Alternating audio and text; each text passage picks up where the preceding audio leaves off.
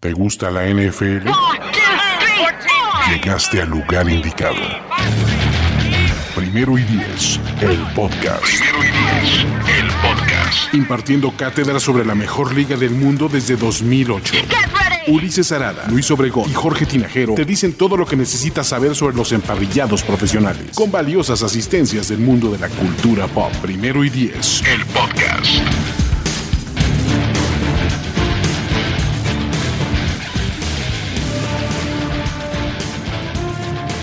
Amigos, ¿cómo están? Bienvenidos una vez más aquí a Primero y Diez. Estamos en la séptima de ocho partes de estos análisis previos eh, rumbo a la temporada 2021. Eh, en esta ocasión vamos a hablar de la AFC Norte.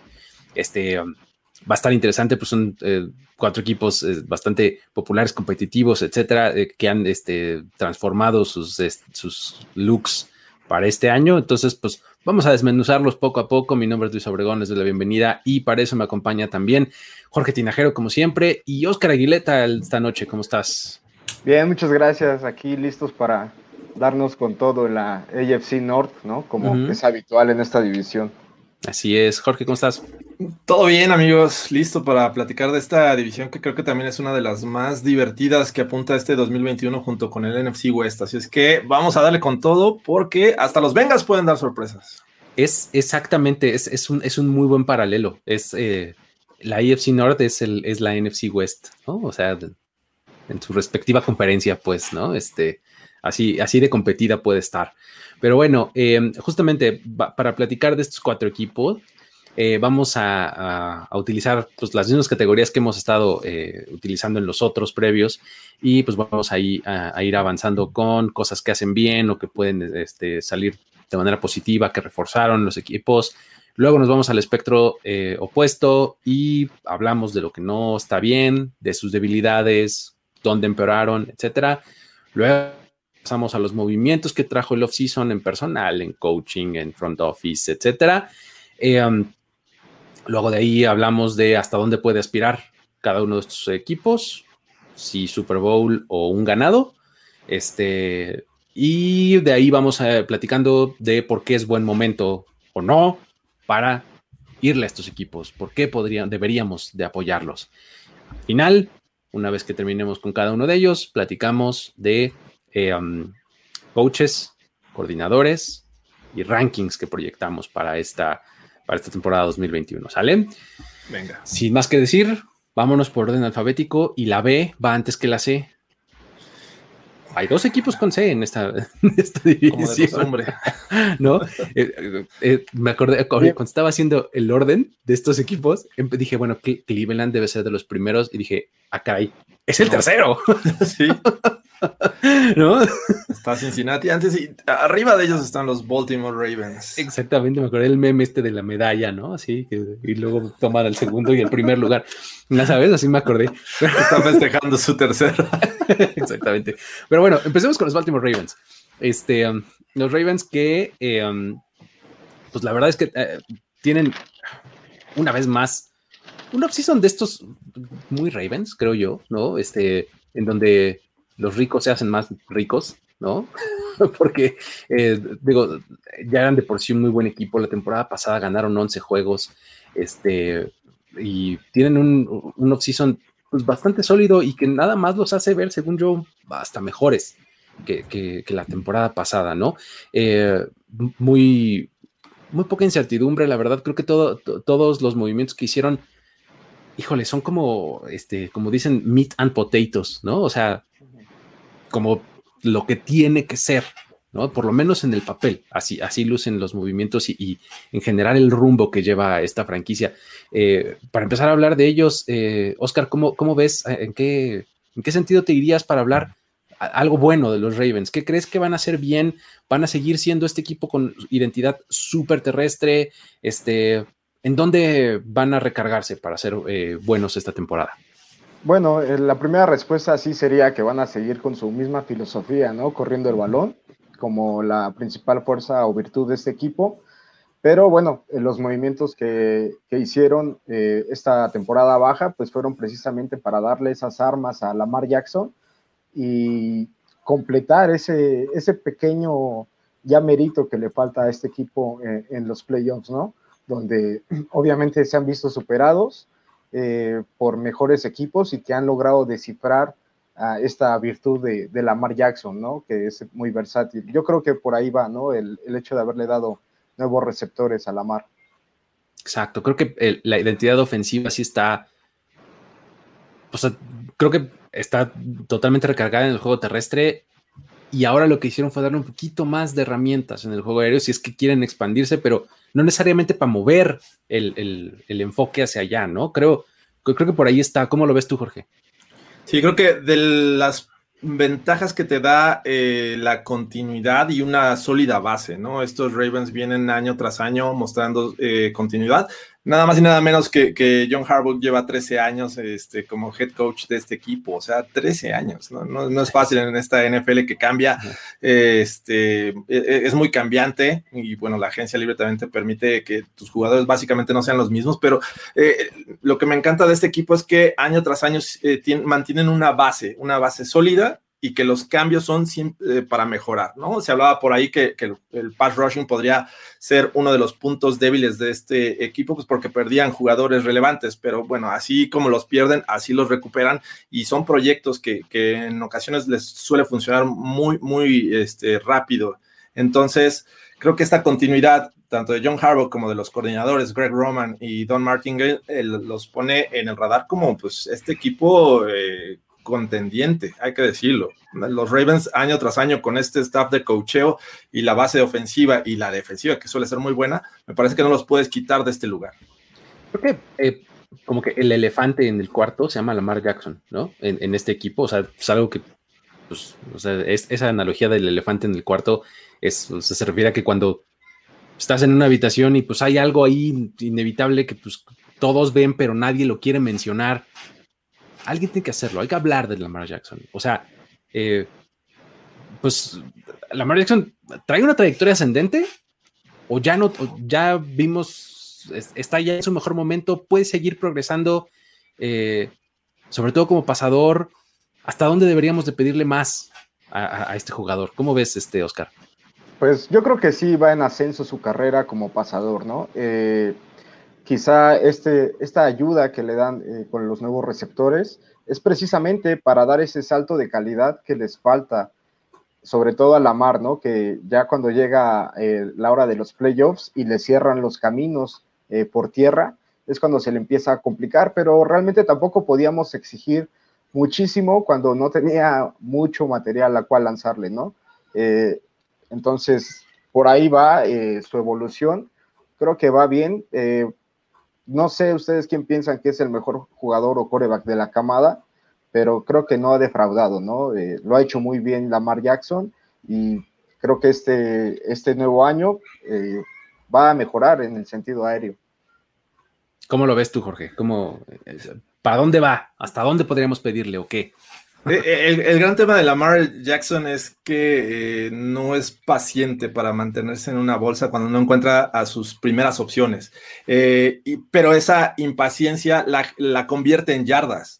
Y es cuando dices, ay, espérate, tenías allá, pero avanzaste y hiciste el primero y dices, ok, bueno, está bien, adelante, vámonos con esto. Y además me diste una jugada que va a salir en el highlight reel, ¿no?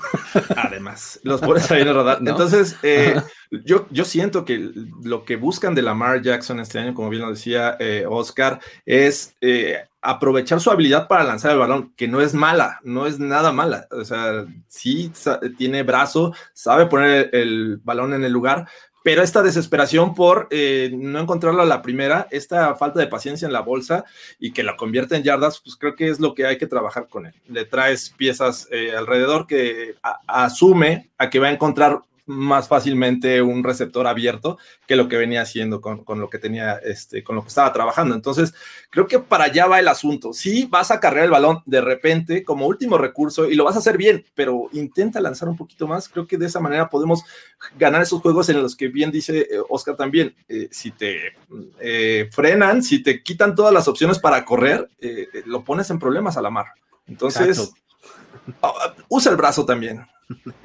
Y es que, ¿sabes qué? Creo que eh, un poco eh, Greg Roman, que es su, coordinador ofensivo, también se presta un poco para esto, ¿no? O sea, le pone mucho RPO, ¿no? O sea, de una lectura y balón afuera, ¿no? No está, vámonos, ¿no? O sea, como que también un poco se lo ha fomentado, creo yo, un poco por esquema, ¿no? Este, eh, y bueno, si a eso le, le agregas que las veces que no es así, pues ya se quedó con la costumbre, pues bueno, pues entonces ya estamos este, eh, en, ese escenario que mencionas bien, ¿no? O sea, de, poca paciencia y de, este, de abandonar la bolsa rápido. ¿no? Ahora, este, si nos vamos eh, a la defensiva, este, eh, creo que la línea también tiene algo, tiene cosas interesantes, ¿no? La línea defensiva está llena de veteranos, ¿no? Este, digamos, para no hablar de, una en específico, creo que las dos líneas, eh, tanto la ofensiva como la defensiva, me llaman mucho la atención a mí. Línea ofensiva me parece una bola de bullies, padrísima. Esta línea ofensiva es de las que más me gusta de la liga, ¿no? Y del lado de la defensiva, mucha experiencia, este, por ahí, este, eh, eh, Derek Wolf, ¿no? Eh, Calais Campbell, ¿no? Creo que pues son como viejos lobos de mar, ¿no? Pero que todavía tienen eh, mucho en el tanque. O sea, si, si, a mí me dijeras qué área te gusta de los Ravens, incluso más que el año pasado, yo tiré las dos líneas, ¿no? La ofensiva y la defensiva, ¿no? Me, me parece que son solidísimas. No sé qué opinen, ¿cómo lo ven ustedes? Yo creo que eh, sí estoy de acuerdo con tu comentario, sin embargo, esa veteranía de la, de la defensiva creo que les costó mucho contra Josh Allen.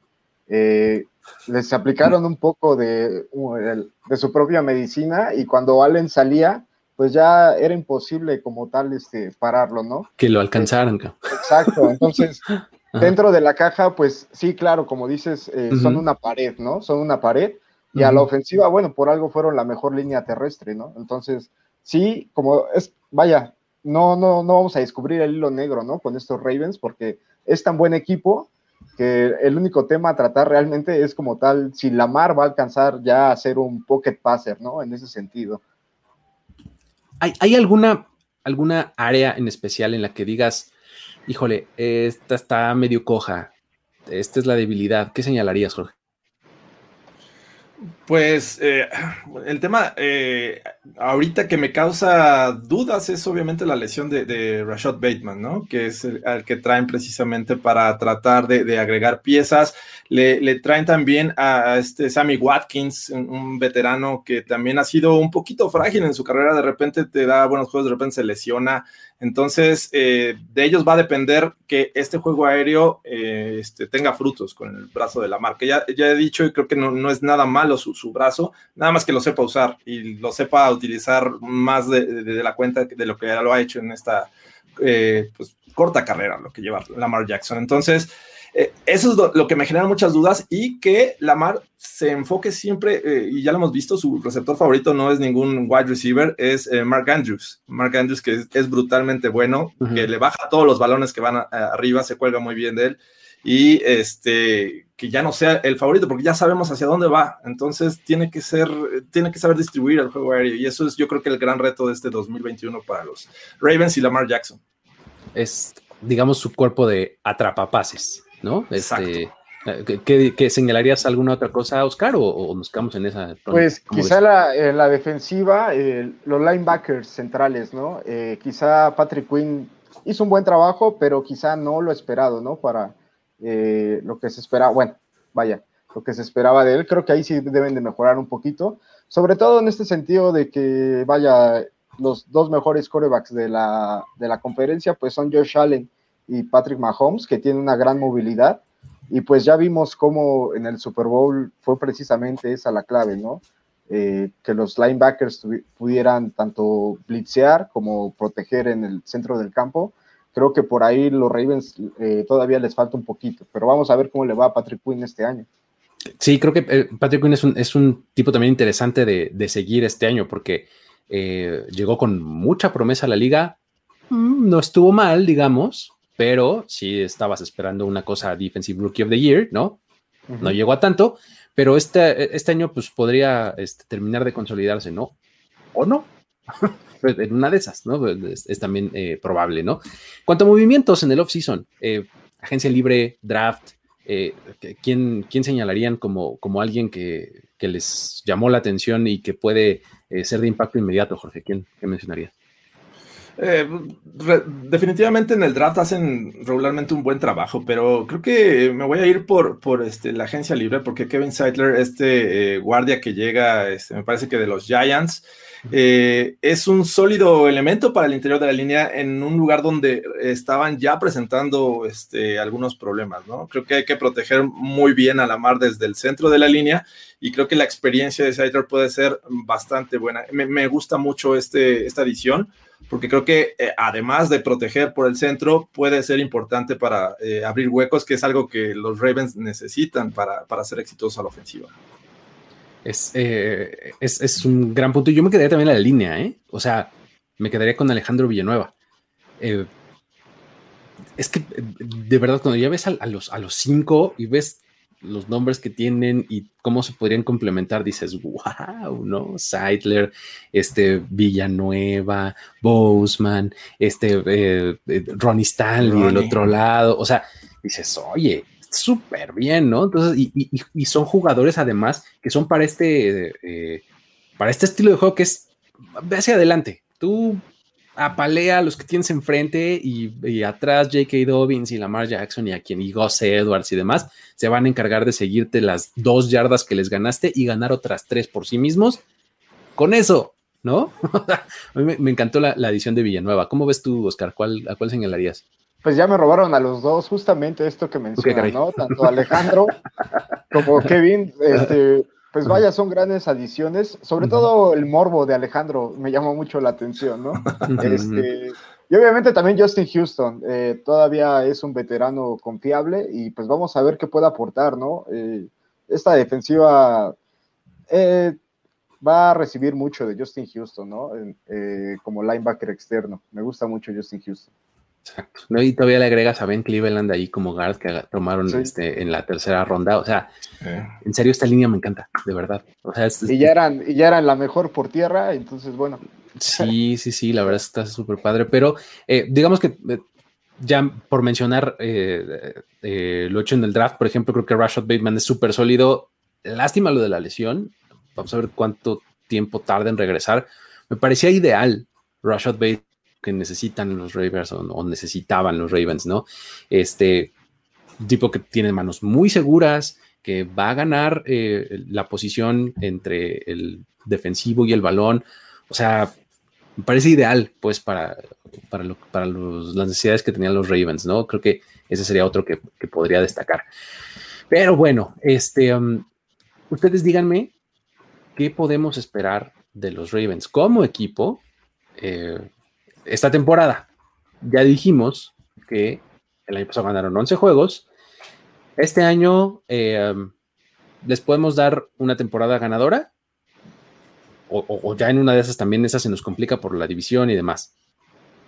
No, yo creo que ganadora, ¿no? Todavía. ¿Sí? Nueve partidos o más ganados. yo creo que de 10 para arriba. Sí, bueno, el, el, mínimo son nueve, yo creo que sí los consiguen. Perfecto. Entonces, a ver, si tienen la temporada ganadora, palomita, entonces tienen más de nueve. Oscar, me decías 10 juegos. Esos 10 les alcanzan para meterse a playoffs o incluso para ganar la división. O sea, ¿en dónde está esas mínimo 10 o hasta cuántas victorias para... ¿Dónde está esa línea? ¿Ganan la división o se quedan eh, con un boleto comodín? Yo creo que mínimo aseguro o apostaría que entrarían como comodín, ¿no? Realmente eh, creo que es una división muy difícil de predecir en este momento porque Cleveland viene muy bien y Pittsburgh pues sabemos que puede, puede ser un gran equipo cuando están conectados, ¿no? Entonces, no me atrevería a decir que van a ganar la división, pero creo que sí tienen lo suficiente para llegar a playoffs como wildcard al menos. ¿Cómo lo ves, Jorge? A mí no me sorprendería que la ganaran, eh, pero creo que el rango en el que los pongo es entre primero y segundo. O sea, creo que ese es el rango que podrían terminar los Ravens en 2021 dentro de su división y obviamente esto les va a dar este, playoffs. Eh, y ganar la división tampoco les asegura el primer lugar de, la americana, entonces creo que sí van a jugar la, ronda de White Card. Eso, o sea, creo que, creo que este es el, clásico equipo que tenemos pensado ya casi como seguro en playoffs. Nada más es cosa de dónde lo acomodamos. Exacto. ¿no? Eso es lo que, lo que hay que descifrar, ¿no? Este, una vez en playoffs, ¿qué podemos pensar de los Ravens? ¿Logra Lamar Jackson vencer estos, exorcizar esos demonios y, llegar, o sea, considerarlos para llegar al Super Bowl o, o no todavía? Yo creo que al menos deben de llegar a la final de conferencia, ¿no? De lo contrario, yo creo que sí ya vería como hasta cierto punto, pues un fracaso, porque ya ganó, eh, bueno, eh, hace dos años se cayó en su primer juego de playoffs, ya ganó su primer juego de playoffs, pero cayó nuevamente la divisional. Creo que ya es momento de que llegue a la final de conferencia. Sin embargo, pues sí lo veo dos peldaños, o no, no dos peldaños, un peldaño abajo del tanto Chiefs como Bills, ¿no? Que creo que sobre todo en ofensiva tienen más armas a esta eh, unidimensión de, la mar, ¿no? ¿Cómo ves, Jorge? yo también digo, obviamente tiene que competirle a los grandes y, poco a poco Lamar Jackson se ha quitado estas losas que se ha echado él mismo encima, ¿no? El ganar un juego de playoffs ya lo logró, ya se quitó eso, ya no va a llegar con esa presión a los playoffs. Eh, tienen el nivel o tienen el potencial como para pelear a los Chiefs, para pelear a los Bills, este, para eh, volver a ganar a los Titans, eh, pero también tiene que resolver temas este, dentro de su división, ¿no? Los, mismos Browns, los mismos Steelers. Entonces, eh, yo sí los vería también en una final de conferencia con probabilidades de llegar al Super Bowl, pero tampoco me sorprendería que llegaran a, a la ronda divisional y otra vez, de ahí para afuera en una de esas son otro one and done, no sé, o sea, es que de verdad está bien difícil. Eh, eh, por acá nos dicen en los comentarios que como está la AFC, tampoco sería tan, tan, tan sorpresivo que tuvieran récord ganador, 9, 10 partidos, y con eso se quedaran fuera, ¿no? Sí, ya he hecho el ejercicio eh, de, más o menos cuántos equipos estarían ahí peleando por cada división y cuántos aportarían playoffs. Y sin duda apunta para que eh, alguno con récord ganador se quede fuera. Exactamente, ¿no? Una de esas. Pero bueno, eh, um, creo que esto es como la, aspiración, creemos, ¿no? Y todo lo que podemos proyectar de ellos. Playoffs. Y ya está ahí. De, de ahí en adelante es grandioso. Todo para abajo pues, sería absoluto fracaso, ¿no? O sea, sí dirías, ah, ¿cómo? ¿No? Pero bueno, ¿por qué este es un buen momento para ser aficionado de los Ravens? ¿Por qué dices, ya, súbete al barco y vuela alto con nosotros, Oscar? Ah. Bueno, tengo mucho conflicto con los Ravens, sin embargo, pues debo de decir que eh, pues es un equipo muy divertido, ¿no? Eh, desde que llegaron a la NFL, la defensa ha sido buena y ahora eh, Lamar Jackson, todo espectáculo. La verdad es que es muy divertido ver a, los Ravens. Tienen uniformes muy buenos. He visto en los videos que hablan de los uniformes. También son espectaculares. Y la verdad es que creo que van a ser ganadores o al menos competitivos durante los próximos cinco, cinco años, ¿no? ¿Cómo ves tú, Jorge? ¿Qué dirías en favor de los Ravens? ¿Por qué hay que apoyarlos?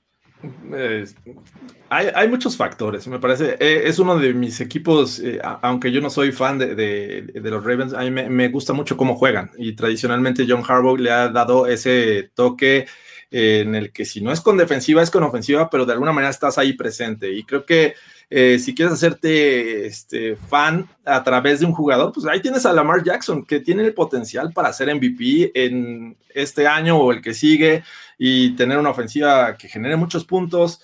Entonces, eh, creo que es algo que le gusta ver a la gente en, sus equipos. Eh, además, me gusta mucho cuando salen todo de negro. Ese uniforme me encanta de estos Ravens. Y este, digo, son, son creo que razones, además de pensar que es un equipo que apunta para playoffs. Entonces tienen posibilidades de llegar al Super Bowl, sin duda. Hay, hay un montón de razones para, o, argumentos que podrías darle a la gente si se está como convirtiendo en fan de alguien en la NFL para decirle los Ravens están bien padres. Por todo que dicen por ahí. Tienen al mejor pateador de la ya. Además, I rest my case, ¿no? ¿No? Pero bueno, el, punto es este. Eh, podrías empezar hasta por su origen y, y, su nombre, ¿no? O sea, decir, oye, no manches, se llaman Ravens por Edgar Allan Poe. Exacto. Por el, Raven, Nevermore. nunca más, ¿no? Este, qué cosa tan padre, poética, literalmente poética, ¿no? Entonces, este, em, puedes empezar por ahí. La segunda es, los Ravens, como bien dices, tienen como, han forjado una, una historia, aunque sea corta, que lleven de, existencia, con mucha identidad de dureza, defensiva, de golpe, de, ¿no? Y esta nueva versión de los Ravens es de highlight reel de ofensiva. Sí. O sea, lo que te decía hace rato, ¿no? De pues Lamar Jackson es un tipo que parece que está jugando Madden en la vida real, ¿no? Entonces, eso es súper llamativo y súper atractivo para alguien que se está interesando en, el deporte. Se lo vendes más fácil que decirle, hoy mira qué defensiva tan dominante que deja a sus rivales en 10 puntos. Te va a decir, ¿eso qué, no?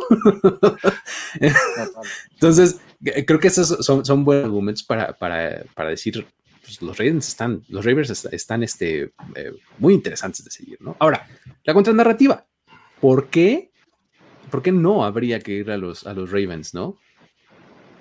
la cara de Justin Tucker. Sí, claro, la cara de Justin Tucker cuando falla una patada. es una cosa impresionante. ¿Por qué, ¿Por qué, no habría que irles, este, Oscar?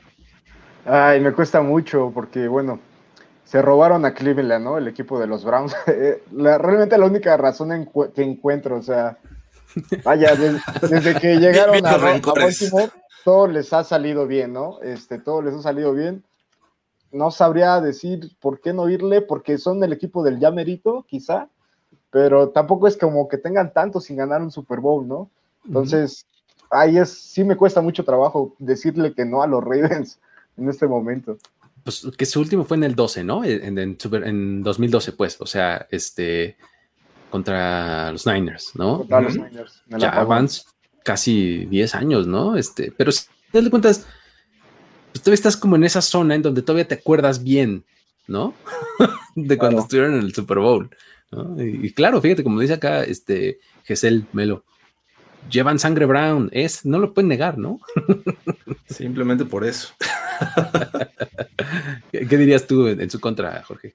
A mí también me cuesta eh, decir cosas negativas de estos Ravens, pero eh, no sé, tal vez podría pensar en que es una fórmula ya muy conocida que los rivales se aprovechan de ello y, este, creo que ya no van a dar mucho con, John Harbaugh, ¿no? Que también por ahí podrías necesitar de un cambio de, este, algo, una mente fresca en, este, en estos Ravens para poder darles otro empuje para, para el Super Bowl. Entonces, creo que por ahí podría ser el factor negativo que yo veo en estos Ravens. Sin embargo, la, gran mayoría siempre apunta a, cosas positivas, ¿no? Y, y, bueno, si no les gusta el estilo de Lamar, también aléjense de aquí.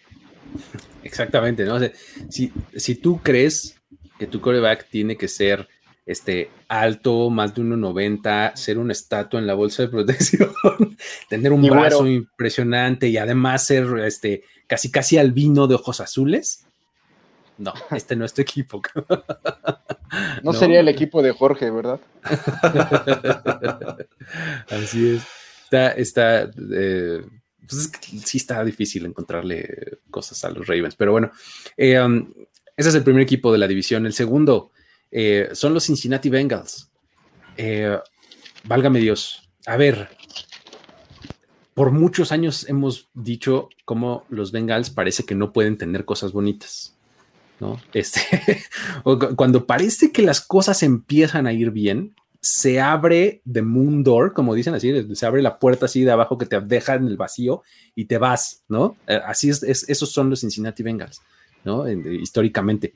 Eh, este off-season eh, esperan, este, como que todo se ha centrado alrededor de la esperanza de que Joe Burrow regrese al gran nivel que empezó a demostrar el año pasado, ¿no?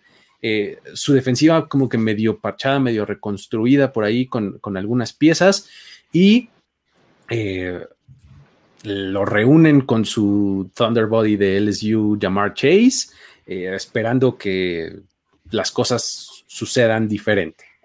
¿Qué dirías, Jorge, como una cosa positiva, algo en lo que se pueden recargar los Bengals, algo que vayan a hacer bien la razón por la que van a ganar es ¿cuál? Pues el, juego, pues Tal vez el, juego aéreo es la principal razón, obviamente, de la mano de Joe Burrow. Además, tienen receptores eh, bastante buenos, y jóvenes y creo que con mucho potencial, ¿no? El caso de T. Higgins, el caso de Tyler Boyd y el recién llegado eh, Jamar Chase, que estos tres me parece que apuntan para hacer eh, cosas relevantes con el brazo de Joe Burrow que si bien el año pasado nos mostró un, nos mostró lo que puede llegar a ser y que todavía tiene un techo muy alto, este, me parece que esta lesión todavía le podría afectar eh, este año, pero creo que lo, va, va, a superar, va a superar esto, este tema que aparentemente es, es mental y que anda ahí este, preocupado porque le llegue otro golpe. Sin embargo, creo que estos Bengals en el juego aéreo van a ser muy, muy divertidos de ver me gustaría ver otra, otro tipo de línea ofensiva, pero bueno, es lo que se tiene. Me parece que esto de alguna manera le va a ayudar a, Burrow y este, vamos a ver un juego bien divertido de estos, de estos Bengals a la ofensiva. ¿Cómo lo ves tú, Oscar? ¿Qué dirías en favor de ellos? ¿Qué, qué es lo que hacen bien?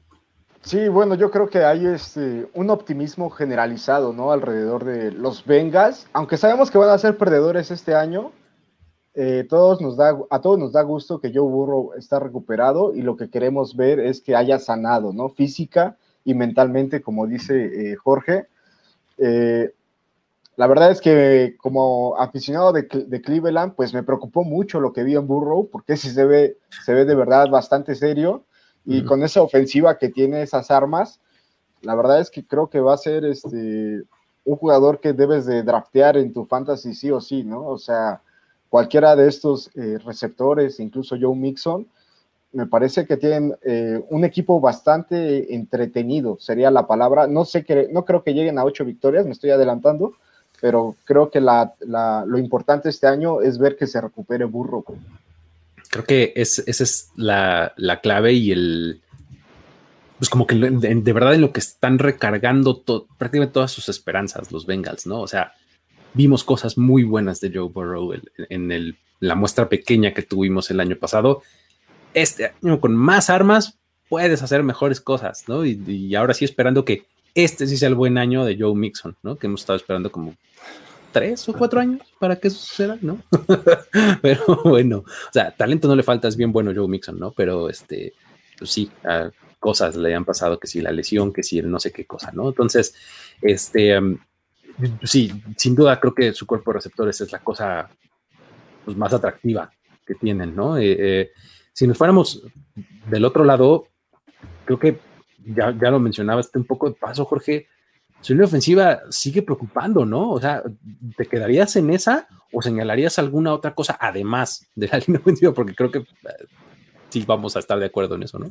Sí, me parece que intentan por ahí reforzarse eh, con Riley Reef este, como tackle. Eh, pero el resto, eh, la verdad es que no me inspira mucha confianza, ¿no? También van a depender ahí de un novato en el centro de la línea. Tienes a, su afilo que pues, han dado, este, eh, han dado por gira por muchos equipos, este, y pues no se queda ninguno pues, porque no este, está al, nivel que, muchos esperan. Entonces creo que sí, la línea ofensiva es un factor a, considerar para que estos Vengas no consigan lo que, lo que esperan, ¿no? Que eh, es ganar al menos este, nueve juegos para salvar una temporada y se ve muy complicado.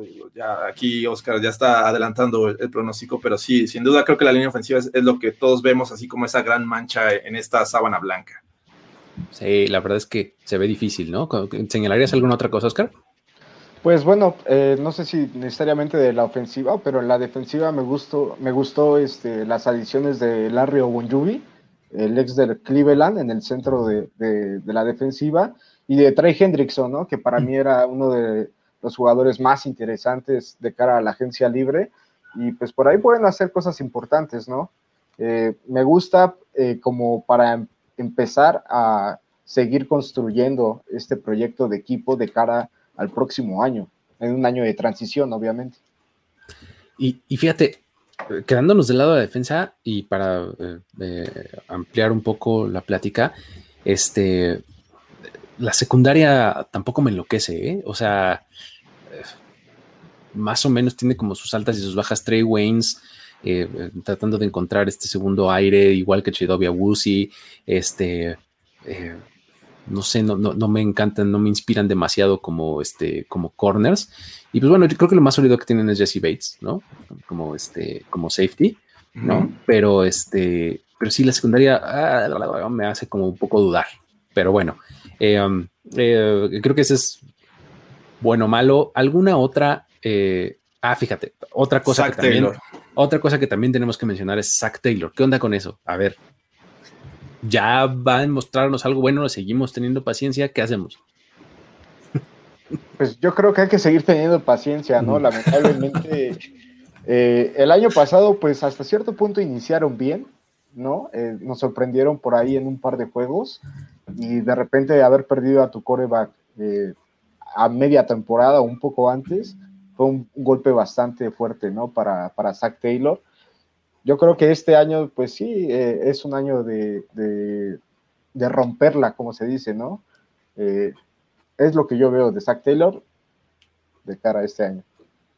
Eh, yo en lo personal creo que debió haber sido one and done Zach Taylor. la primera temporada, dos victorias y, lo que consiguen de más en 2020 en, términos de, de ganados es por Joe Burrow, ¿no? Por traer un jugador más que implementar un, sistema, que hay que decirlo, es, es el mandamás en la ofensiva, Zach Taylor, es head coach y es coordinador ofensivo, es el que manda las jugadas y todo, todo pasa este, a través de él. Entonces está teniendo un, este, un mal trabajo y creo que no debieron haberlo mantenido más allá del primer año. Entonces, bueno, yo ya, yo ya no soy de la paciencia, lleva eh, prácticamente eh, eh, seis victorias en dos años si no gana más de cinco, yo creo que el tipo ya debería de irse. Sí, es, creo que, creo que está en, ese, en ese momento, Zach Taylor, en el que pues tienes que enseñarnos algo mejor, porque si no, sí, ay, o sea, la gente se va a calentar muchísimo, muchísimo, ¿no? Este, eh, creo que por ahí está. Eh, um, cuanto a, adiciones de personal, movimientos, este, no sé, algo que les haya llamado la atención, draft, ¿qué, me dicen por ahí, Oscar? Pues llamar Chase, obviamente, ¿no? Eh, creo que todos eh, sabíamos que necesitaban eh, un tackle o un cualquier hombre de la línea ofensiva premium, ¿no? Pero sabíamos que también queríamos ver ese sexy pick, ¿no? De juntar a Joe Burro con llamar Chase, luego de la demostración que nos dieron en LSU eh, hace un par de años. Entonces, vaya, la verdad es que pues llamó bastante la atención y pues sí queremos ver a Llamar Chase, a ver qué tanto vale, aunque no ha ido tan bien en la pretemporada, ¿no? Aunque tenga manos de perro, como dice por acá, ¿no? Y este, y aunque, y, esperemos que sea muy buen bloqueador también, ¿no? Como que si no, este, pues sí va a estar complicado ver a, este, a Jared Goff así limpiecito, porque Penny y Sewell está como, como los campeones, ¿no? ¿Cómo lo ves tú, Jorge? ¿A quién señalarías? Yo eh, quisiera señalar a, Trey Hendrickson, este jugador que le fue muy bien en 2020 en términos de, de, sacks, de presión. Eh, este, lo, contratan en sus Bengals e iban a ser una muy buena este, pareja con Joseph Osai, ¿no? Que desafortunadamente se lesiona recientemente. Este jugador que todos empezaron a, ver porque eh, hizo un sack sobre Tom Brady, si mal no recuerdan, es el primer juego de pretemporada y caso el primer partido de temporada. Yo supuse que iban a tener un, decente pass rushing estos Bengals en 2021. Este, Sin embargo, ahí todavía tienes a, Sam Howard, me parece. Aún así, creo que eh, Hendrickson y la rotación con, eh, Osai iba a ser bastante atractiva de ver. Y este, pero pues ya no vamos a tener Osai. Eh, no sé si vaya a regresar en algún momento de la temporada, sino este, pues de todas maneras, Hendrickson creo que puede ser ese factor ahí interesante en esta línea defensiva. Mm, sí, sí, sin duda. Eh, creo que, o sea, era, era el mío de verdad, pero, pero pues sí, lástima de la lesión, ¿no? Este, yo, yo señalaría, ya, lo mencionaste, Oscar, a, a, Ogunjobi, del tackle defensivo. Me parece que es súper, súper sólido. O sea, en Cleveland tenía este, este rol de. Ensuciarse. Exactamente, de, hacer el trabajo sucio para que Miles Garrett brillara, de que los linebackers estuvieran libres, etcétera. Me parece muy, muy buena adición de, este, eh, de los Bengals, ¿no? Eh, vámonos entonces con eh, las expectativas que tenemos para este equipo. A ver, la temporada pasada ganaron cuatro partidos, no, sí, cuatro partidos. Cuatro. Cuatro doce se nos fueron, ¿no? Este año les damos ese margen, cuatro victorias, llegan o no. ¿Cómo ven? Empecemos por ahí. ¿Cuatro victorias? Pues yo creo que sí llegan a cuatro. ok, sí la superan. ¿Cómo ves, Sí, creo que el tope de estos Bengals son seis victorias. Exactamente, yo, creo que cuatro sí las consiguen. Entonces, ya de plano, temporada ganadora, no, no, no podemos darles. Yo no, les vemos. No, tampoco. No, hay, hay, bastantes huecos, ¿no? En este equipo para pensar en una temporada eh, ganadora, al menos que suceda un milagro, ¿no? 7-10 por acá nos dice Nelson. Creo que 7 es, es un número bondadoso. Exacto. O sea, que, dirías, wow, se rifaron, ¿no? Zach Taylor un año más. Exactamente. Paciencia, como dices. Pues, por ejemplo, este, el primer juego es ante Vikings. Quizá pueda ser ahí este, un, en casa. Pues, a favor de los Bengals, ¿no? Eh, ante Jacksonville también, eh, Detroit, quizá ahí van tres. Eh, pues los Jets, cuatro, ¿no? Quizá le saquen un susto a, Cleveland incluso, Raiders, ¿no? O sea, ya me estoy elevando a seis. Y pues Denver. ¿Qué pasa, Oscar? Wakanda Forever. Wakanda.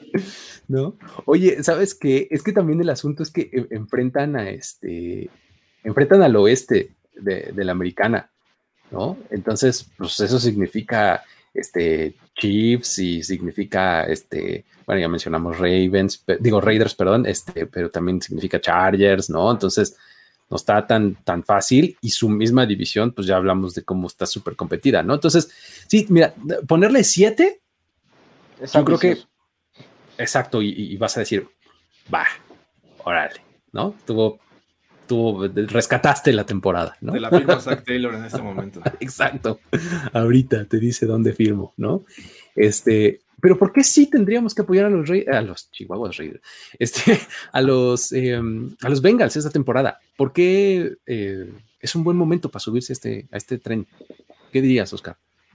Pues obviamente por la cara de la franquicia, ¿no? Joe Burrow eh, demostró muchísimo en tan poco tiempo eh, y creo que es la razón por la que puede conseguir nuevos adeptos este año, ¿no? Me parece que van a ser este, pues muy espectaculares, ¿no? Si, si siguen en la línea que fue el año pasado. Y pues igual me quedo también con los uniformes, ¿no? También me quedo con los uniformes, está muy padre, sobre todo el blanco. Esas, esas, esas líneas de, tigre son siempre muy atractivas. Eh, ¿Qué dirías, Jorge?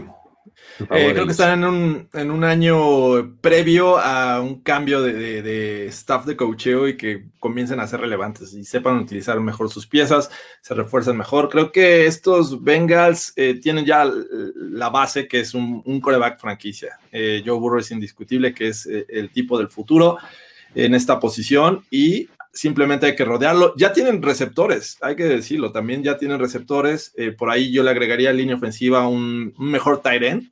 Este, me parece que el que tienen actualmente es sólido, pero no es este, espectacular, ¿no? El caso de Usoma.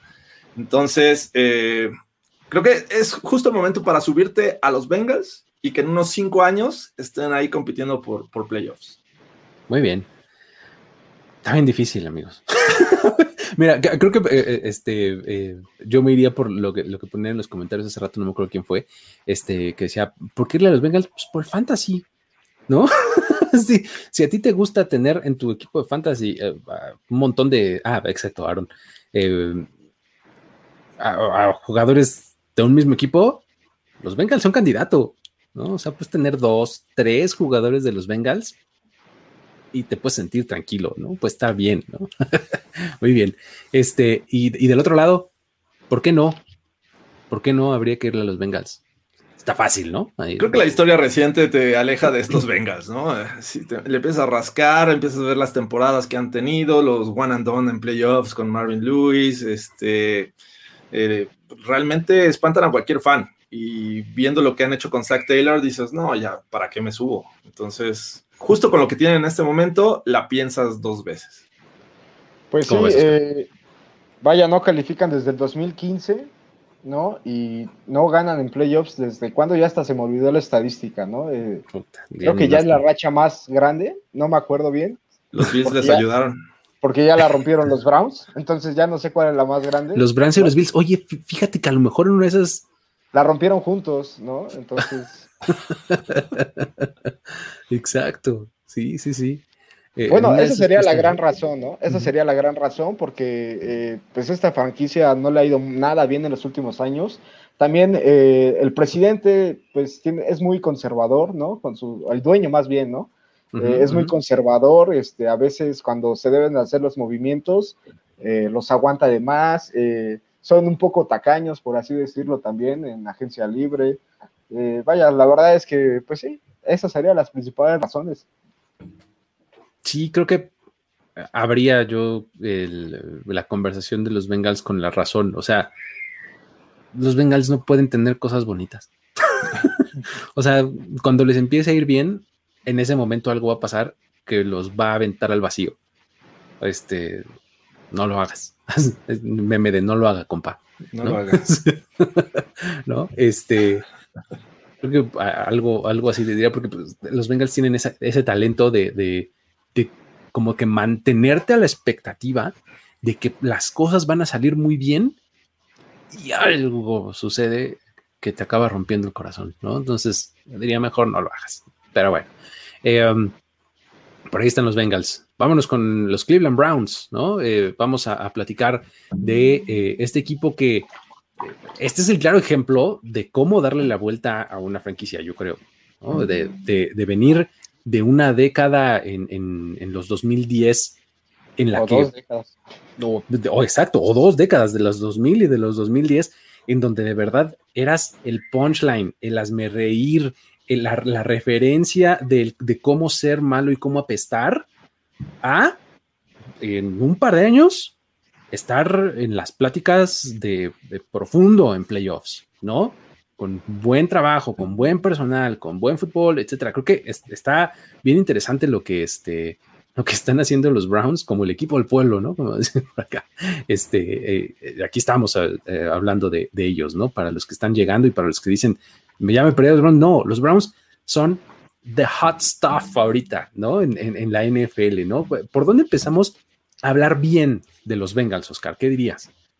No, de los Bengals ya no, ya pasaron. De los Browns. De los no, pues eh, la verdad es que, pues como ya lo dijiste, ¿no? Eh, es un ejemplo, eh, al menos en los últimos tres años, de cómo un equipo de 0-31 ha podido reconstruirse y año con año ir avanzando, ¿no? quizá hace un par de temporadas tuvieron un pequeño traspié, pero ya cumplieron las expectativas el año pasado al ganar de visita en playoffs y ahora apuntan como contendientes eh, al Super Bowl, ¿no? Algo que no les pasaba desde 1995, creo, ¿no? Y, les anunciaron que se iban a mudar y se cayó el equipo. y desapareció el equipo claro. por años. Eh, pues vaya, o sea, no tengo un parámetro de medición de este equipo porque yo no, yo personalmente pues nunca los había visto ganadores más que en 2007, ¿no? Que fue un chispazo. Braylon Edwards, ¿no? Con, Derek, Derek Anderson. Derek Anderson, exactamente, ¿no? sí, sí, sí. Eh, pues, eh, hoy día un equipo bien interesante. Eh, creo que de los dos lados del balón, ¿no, Jorge? Pues, ¿Qué, qué, te gusta más? ¿La ofensiva o la defensiva? Está difícil, ¿no? Está difícil apuntar hacia una. Yo, yo, creo que me iría por la defensiva. está llena de talento, apunta a ser una de las mejores, la han sabido eh, reforzar bien con agencia libre, con, draft, eh, me parece que los pass rushers van a hacer cosas interesantes, eh, y, todo apunta a que, digo, el, bueno, ya hablaré de, mi jugador que, es, es, una de las adiciones que más me gustan de estos Browns, pero en general es una unidad que apunta a ser de las mejores de la liga. Este, creo que la fueron conformando para, primero, ser tan relevante en la división que les ayude a, ganar después juegos de playoffs. Entonces, me quedaría con eso porque, digo, también la ofensiva tiene sus, sus bondades, ¿no? Creo que por ahí mencionaban que, que, Mayfield es tal vez el eslabón más débil de esta ofensiva. Tienen una gran línea,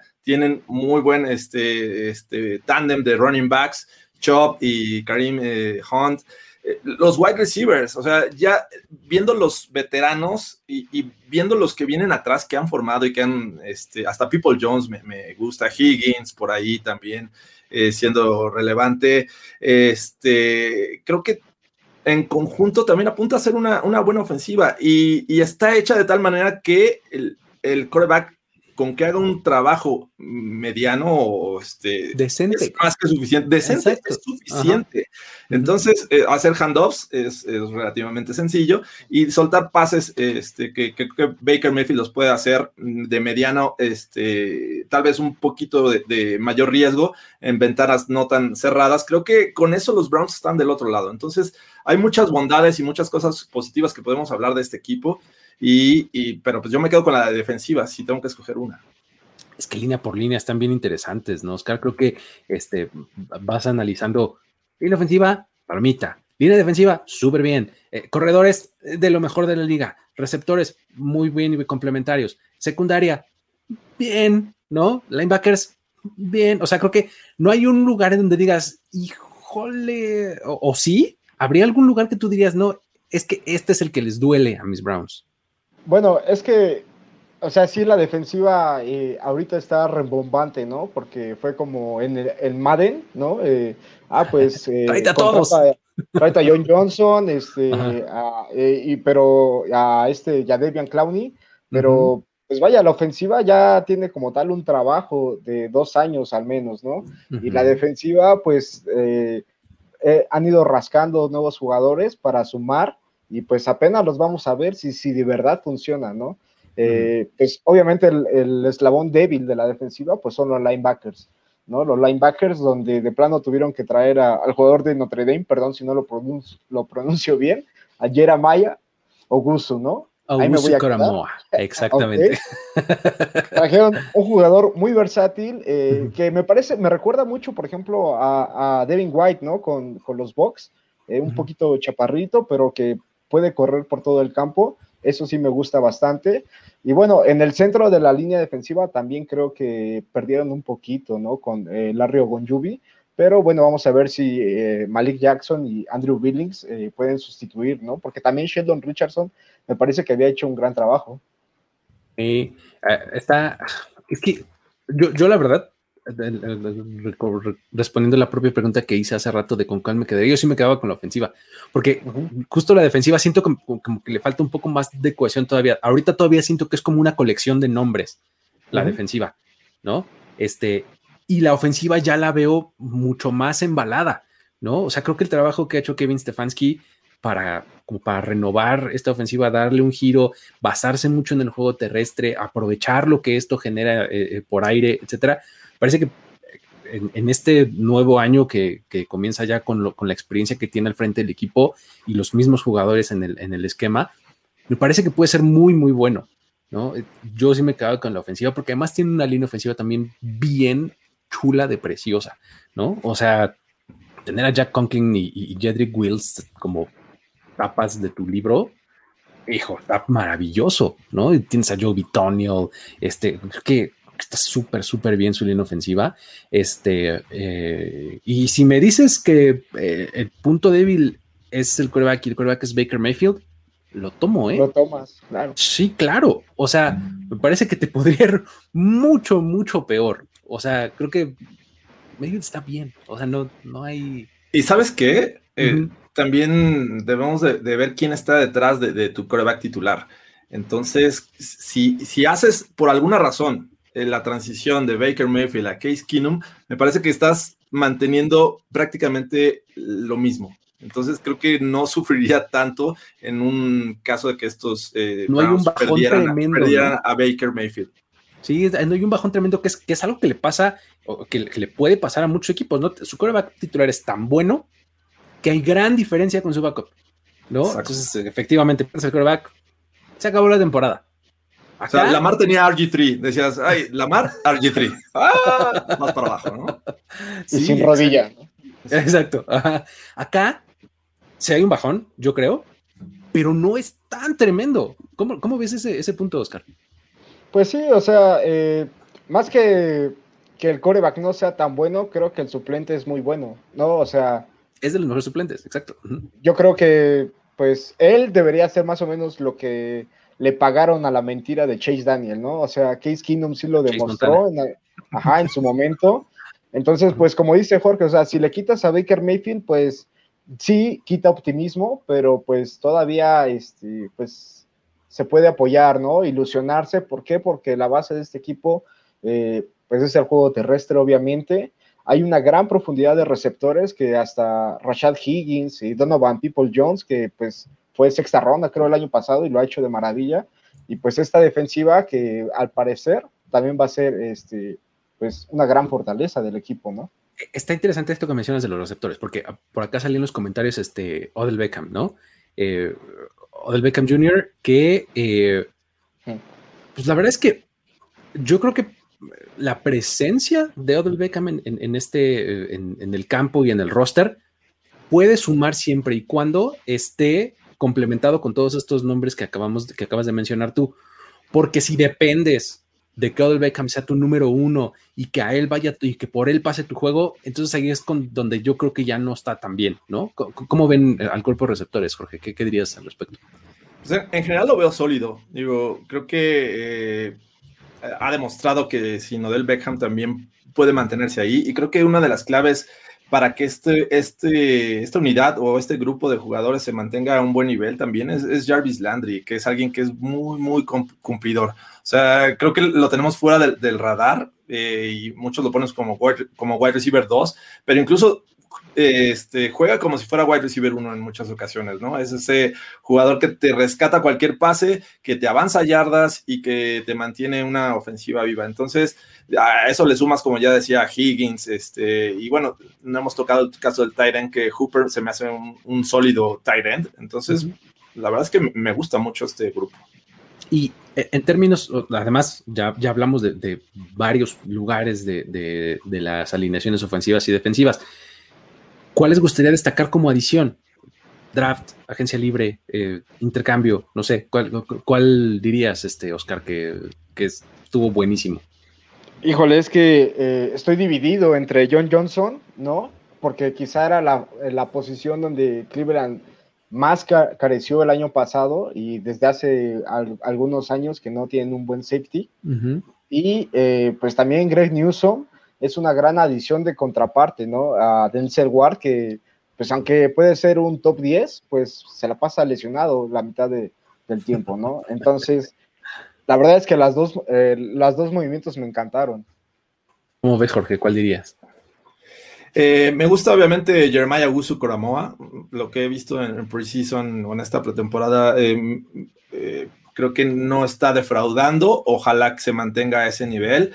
Pero fíjense que el caso de, de Jadevion Clowney, que es que llega a este equipo y que creo que va a cumplir una función eh, secundaria. No llega como esta aparente solución del pass rushing, porque ya tienes a Miles Garrett, ya tienes a tu pass rusher número uno. Entonces creo que eso le va a liberar un poco de presión a Jadavion Clowney, que siempre ha llegado a, ver, vamos a, los Seahawks. Gran expectativa, ¿no? Él es el que va a ser la solución. No, no va a llegar a los Browns a, buscar ser la solución, sino va a llegar a complementar el pass rushing, porque la mayoría va a estar viendo a Miles Garrett y me parece que Jadavion Clowney puede eh, ayudar del otro lado y ser bastante relevante en esta defensiva. ¿Cómo llegamos a este punto? Eh, eh, apenas mencionando a Miles Garrett. ¿Cómo le hicimos para darle la vuelta y no hablar del jugador probablemente más talentoso del roster del equipo, ¿no? Pero bueno, sí, efectivamente, eh, eh, creo que es un muy buen complemento. Y sabes qué, creo que hay, de estos, de estos este, picks, de estas selecciones en el draft que, le dan profundidad al equipo, pero que en una de esas pueden tener eh, momentos o cosas que los hagan medio escalar o brillar un poquito. Yo me iría por Tommy Togiai eh, eh, el defensive tackle que, tomaron por ahí en, la, ¿qué es que fue? ¿Cuarta, quinta ronda? ¿No? Este, la, cuarta. Cuarta. La cuarta, sí, en la cuarta ya vi. Este, son de estas cosas que, te da el, seguir el proceso del draft. Cuando, cuando Tommy ahí empieza a ser bueno por ahí de Halloween o un poquito después, vas a decir, pues claro, yo lo, no, lo veníamos viendo desde, desde que era prospecto, ¿no? Este, Y creo que lo que mencionabas hace rato, Oscar, que, que las salidas en la posición de tackle defensivo pueden eh, provocar esta rotación hasta que encuentren a un jugador pues, que sea el que destaque. Y no me sorprendería que Togiai se, se quedara con, con, buen tiempo de juego. ¿no? Eh, sí, para... pues Ogonjubi igual, este, creo que fue cuarta ronda, quinta ronda, no recuerdo bien. Entonces, uh -huh. pues sí, es un recambio generacional, como dices, ¿no? Un jugador que empieza a destacar durante Halloween y pues se cuela. Exacto. Ok, este, entonces, a ver, vámonos de menos a más. Los Browns tienen, eh, tienen eh, asegurada la temporada ganadora, ¿sí? No. Pues tanto como llamarla asegurada, no. que, okay. que ganar estos juegos que, que ¿Ah? son relevantes y sobre todo demostrar que lo que hicieron en playoffs hace un año, pues lo pueden refrendar contra estos rivales como lo son los Steelers. Entonces, va a ser una batalla en, en, la división y después van a tener juegos importantes fuera de ella, como este, pues, enfrentar a los mismos Chiefs. Este, y bueno, también a los Packers los tienen en el camino. Creo que sí, sí los veo con, con ganando más, nueve o más. Nueve o más, ¿no? Eh, creo que estás de acuerdo, ¿no, Oscar? Eh, pues sí, con, con, con, nervios, pero sí, ¿no? Es que vaya, la competencia de la división eh, es muy difícil y obviamente uh -huh. Quiero ser lo más objetivo posible, ¿no? Entonces, todavía no tienen como tal ese pedigrí ganador, aunque este equipo está bastante motivado, ¿no? Está bastante motivado en todos sus eh, personal y creo que eso va a ser lo importante para que sean ganadores nuevamente.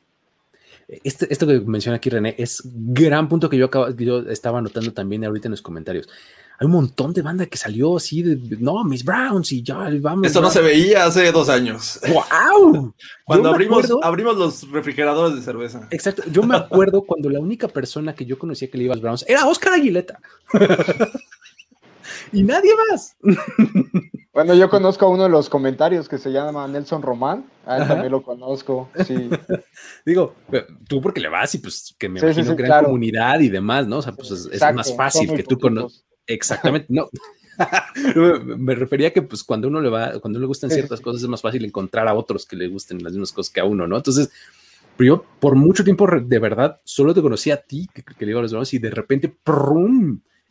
Está padrísimo que acá, por ejemplo, este Gesell nos dice desde 1989. Perfecto. Y aparte, es que sí, hay muchos eh, fans veteranos, ¿no? Pero que se fueron, Ajá. pues, lamentablemente como escondiendo o no esconder, sino de que, pues, no tenían los highlights pues o la ventana que... para salir a presumir. Exacto, está bien difícil.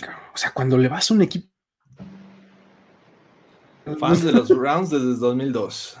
Muy bien, perfecto, ya vas para 10, 20 años, perdón, ¿no? Entonces, está buenísimo, ¿no? O sea, está, está interesante que, que, por eso es que a mí me gusta también, en términos generales, que la liga como se vaya renovando, ¿no? O sea, uh -huh. que, que, diferentes equipos sean eh, eh, ganadores, porque pues empiezas a ver estas cosas, ¿no? Soldado de Baker Mayfield. Exactamente. Oye, este, ya ni me acuerdo en qué estaba. Ah, lo, de lo, lo, lo del récord. récord, sí, exacto. Sí, lo del récord. Este, temporada ganadora, entonces. Yo también creo que ganan este nueve o más. Eh, um, ¿Les alcanza para meterse a playoffs? ¿Cómo ven? ¿Se llevan la división? ¿Comodín? ¿Cómo ven? Venga, Oscar. Es tu momento ah, para brillar. Pues es que, eh, digo, ahorita también se me van a complicar un poco las cuentas, porque incluso el año pasado con el 11-5 fue, se quedaron a un pelito de quedar fuera, ¿no? Este, yo creo que sí van a pasar, porque por talento eh, y por la sinergia que trae este equipo, creo que al menos como wild card van a estar dentro nuevamente. Es que esta división es de la que pueden, de las que pueden meter tres, ¿no? Este, sí. ¿cómo, ¿cómo, ves, Jorge? Este, división. Eh, podría, podría ser. ¿eh? Yo, yo, al igual que los Ravens, los veo en este rango de 1-2. Eh, uh -huh. Para abajo, para mí sería una decepción por todo el talento que tienen. Y ojo, no hemos mencionado siquiera a Stefanski, ¿no? Este head coach que llegó pues, a, a transformar prácticamente la, la franquicia, de, de ser una, eh, un, un, equipo perdedor, en llevarlos a playoffs y ganar. Entonces, creo que ha hecho un buen trabajo. Yo los veo más cercano que los Ravens al campeonato divisional. Muy bien, perfecto. Eh, um, creo que pueden ganar la división. O sea, así de alto estoy no creo que pueden llevarse la división. Este, eh, desde mi punto de vista, eh, es de ellos para perder. ¿Me explico? O sea, así es como, como, lo veo yo. Eh, um, una vez que se meten a playoffs, el año pasado sacaron a los Steelers. ¿Pueden irse más este, profundo esta temporada? ¿O ya ahí es donde empieza a, cojear el, este, el, animal? ¿Cómo, ¿Cómo, ven, este, Jorge? Pues el año pasado lo sacaron este, como visitantes, ¿no? Los Steelers estaban arriba de ellos y lo sacaron. Después fueron a, Kansas City y pues les complicaron la existencia a estos Chiefs. Fácil no los Chiefs, ¿eh? Si estos, si estos Browns quedan con un récord ganador y ahí peleando los primeros lugares, teniendo al menos dos juegos este, de como local, me parece que pueden llegar a la final de, conferencia y en una de esas complicarle a quien enfrenten si es que es de condición de, visitante. Creo que eh, a pesar de que vayan a ser visitantes en algún momento en playoffs, eh, los veo peleando y creo que en ese momento vamos a decir, gracias a esta defensiva, están llegando a este momento y es cuando más necesitas de ellos. Entonces, eh, en una de esas podríamos estar hablando de que los Browns van al Super Bowl. Eso, chihuahuas. ¿Cómo lo ves? ¿Cómo, lo ves, este, Oscar? Eh, pues yo creo que las expectativas al ser contendiente de Super Bowl es llegar a la final de conferencia, ¿no? Yo creo que sí y solo sí llegan a la final de conferencia si no se cruzan a los Chiefs antes, ¿no? Yo creo que ese va a ser el detalle. Sí veo a los Chiefs eh, un escalón arriba de, los Browns todavía, pero a los Bills creo que sí le pueden competir e incluso ganar, ¿no? Eh, yo creo que sí, los Browns deben de llegar al menos a final de conferencia. Eh, decepción sería quedarse en wild card o no llegar a temporada. A One and done. Claro. Llegas y fuera, exactamente. Sí, está ya terrible. Que, es, que es algo que, que, que esta, esta franquicia, que los fans este, en los últimos años, que los mismos jugadores no están acostumbrados, ¿no? O sea, mucha gente los está volteando a ver, los estamos volteando a ver, ¿no? Y, cómo van a manejar esa presión, ¿no? O sea, lo mencionabas hace rato, ¿no? Están bastante motivados y pues eso está bien, ¿no? Vamos a ver cómo, cómo lo manejan cuando empiezan a salir como favoritos, ¿no? Que es algo que tampoco está muy, este, como muy visto para ellos, ¿no? Vamos a ver. No es común. Sí, no es nada común. Pero bueno, todo esto nos facilita, creo, el trabajo para decir por qué irle a los Browns, esta, esta temporada. ¿Qué, dirías, este Jorge? Ah, este, pues justo es un equipo lleno de talento, eh, de potencial, tienen un futuro prometedor con este staff de cocheo. Eh, me gusta mucho eh, lo que han logrado hasta este momento y eso que ya nada más llevan un año. Eh, y apunta a simplemente ir para arriba, ¿no? No, no creo que hayan llegado al tope de, su capacidad de estos Browns. Entonces, hoy los vemos como un equipo potencial de playoffs que puede contender para llegar a la final de conferencia y una de esas colarse al Super Bowl. Entonces, imagínense en unos dos, tres años, este equipo va a hacer cosas importantes siempre y cuando eh, mantengan esta base y esta línea. Entonces, me gusta mucho también sus, eh, coordinadores, tanto el ofensivo como el defensivo, ¿no? Entonces, eh, conozco bien a Joe Woods, este fue, fue, también, estuvo en los Broncos, heredero de, la famosísima defensiva del 2015, la No Fly Zone. Entonces, bien, creo que es momento de subirse. Y aparte, regresaron a las bases de ese uniforme histórico de los Browns, ¿no? Que, que me gusta mucho. Exactamente. Oscar, ¿Por qué sí? Eh, pues porque tienen un gran potencial. O sea, para subirse en este momento es porque tienen un gran potencial. Quizá, eh, y solo quizá, la mejor, eh, el mejor roster de la IFC al menos, ¿no? y de al menos durante los próximos dos años creo que es buen momento para ir a los Browns. Y bueno, al menos en mi caso, porque es un equipo lleno de historia, ¿no? Un equipo lleno de historia y pues eso es lo más importante, creo yo. Porque no se les dice cafés. Además, por favor, es, gran momento para esparcir la palabra. Este equipo no se llama Cafés de Cleveland. O sea, ya olviden que si lo quieren traducir o que si no lo quieren traducir, aún si lo traducen, la traducción no es cafés. ¿No? O sea, ya vamos este, de ganes y les dicen Browns, ¿no? Este, y justamente la, este, esto que mencionas, eh, Oscar, es padrísimo porque es una franquicia que, pues, ya dijimos hace rato que 20 años se la pasaron siendo el sótano y el punchline de la liga, pero cuando te echas más para atrás, los Browns eran una de las franquicias más, más ganadoras y de mayor tradición de, esta liga, ¿no? Entonces, este es, un gran argumento de la historia, la verdad. No hay, no hay mucho más. Ah, ahora, si te vas en contra, también la parte del logo no les ayuda, man. ¿Cuál? El logo, ¿Eh? ¿no? ¿Qué se ve? ¿No? La identidad, caray. ¿Cómo le hacen? Es, que, mira, bueno, está, está, complicado. Hasta el duendecillo ese que utilizaban o, utilizan a veces todavía, está más padre, ¿no? Aunque sea de un lado, pónganle algo, aprendan a los Steelers. Se ve bien el número ahora que va a usar Baker Mayfield en el uniforme. Bueno, el equipo en general, a mí me gusta el detalle, ¿no? Digo, como alternativo se ve bien el número, me gusta. muy este, este, como, como college se ve eso, ¿no? College. Como los de Alabama, ¿no? Exactamente. Este, ¿qué dirías en contra de, los Browns? ¿Por qué no irle a los Browns?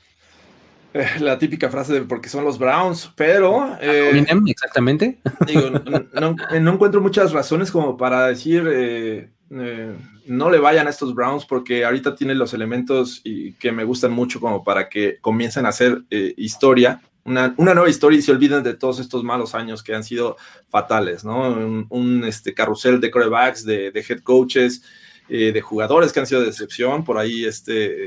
Es que de, todo, o sea, de, de corebacks, de, head coaches, de general managers y hasta de dueños. o sea, de todo ha pasado en los Browns en los últimos años, ¿no? sí ha sido decepcionante, ¿no? Entonces, eh, pero creo que apunta hacia un buen futuro. Mm, sería, sería injusto decir en este momento que no le vayan. Pues, pues, sí, está complicado, ¿no? O sea, digo, lo que dice acá Nelson está interesante también. Parece que este equipo está destinado a fracasar, ¿no? Este... Sí, que le pongan el perro al menos. sí, ah, el perro es gran identidad también, lo de, Dog Pound y todo, está, está padre, está interesante. Pero bueno, este, um, esos son los Browns. Y vamos a cerrar con los Pittsburgh Steelers. Eh, yo sé que, todos ustedes vinieron aquí para, para hablar bien de los Steelers. No sé si lo vayamos a cumplir, pero para eso vinieron aquí. Este, um, y si no, por lo menos para hacernos saber lo equivocados que estamos por no hablar bien de los Steelers. Así que prepárense. Este, aquí vamos. Eh, este es un equipo que está completamente en una transición, ¿no?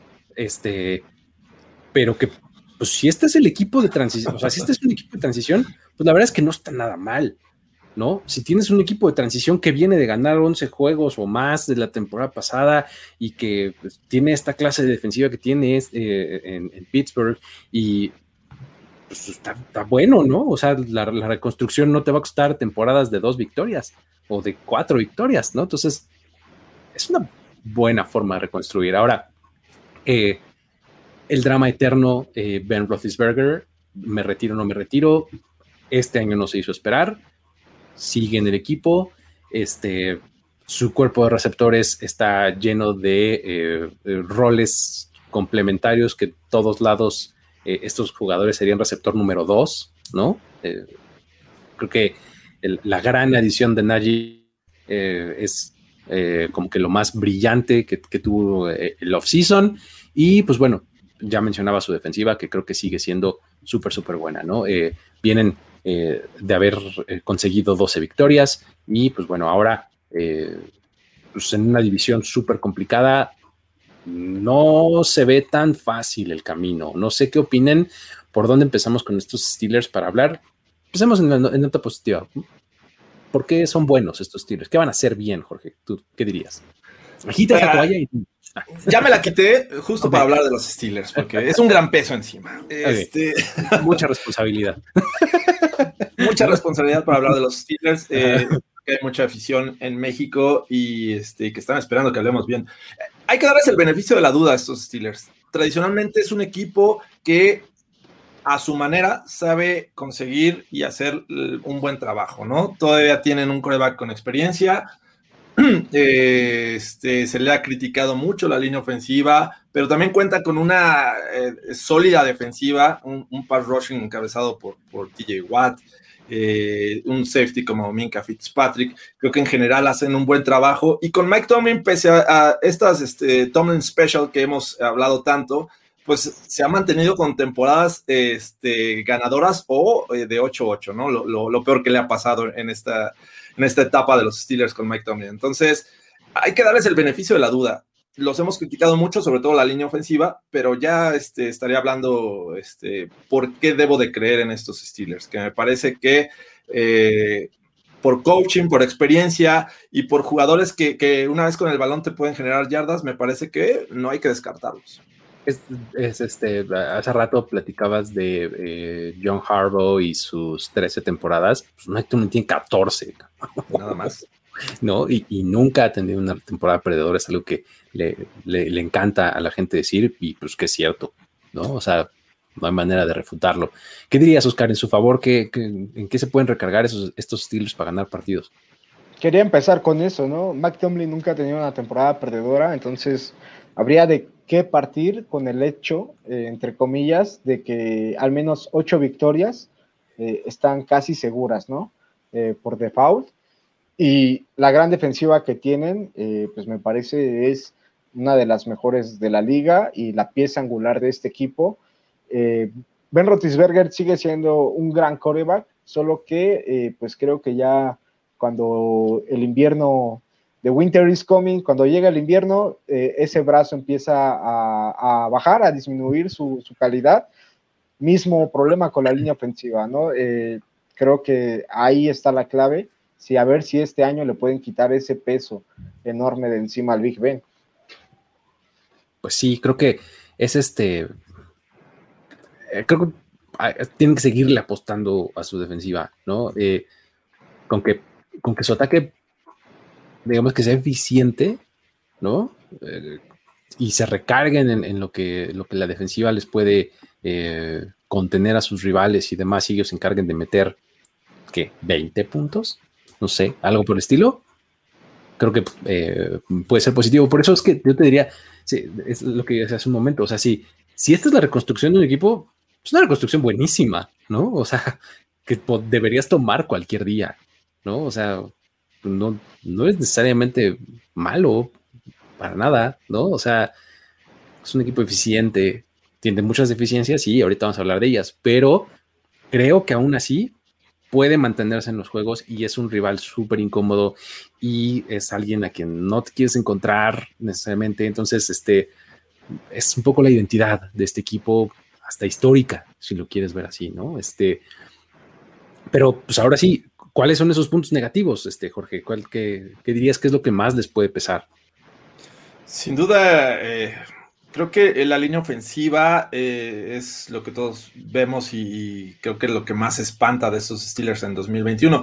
Sin embargo, yo no lo vería tan eh, grave, un, problema tan grave en el sentido de que eh, en cuestión de protección no necesitan tanto tiempo porque los Steelers saben deshacerse del balón muy rápido. Gracias a que Big Ben antes de la jugada ya sabe hacia dónde lanzar, ya sabe cómo está la cobertura y ya sabe qué ruta este, tiene que hacer su receptor para estar libre y recibir el balón inmediatamente. Entonces, por ahí yo no le veo tanto problema. en cuestiones de abrir huecos, posiblemente se vean un poquito en necesidad o, más bien se vean, encuentren complicaciones.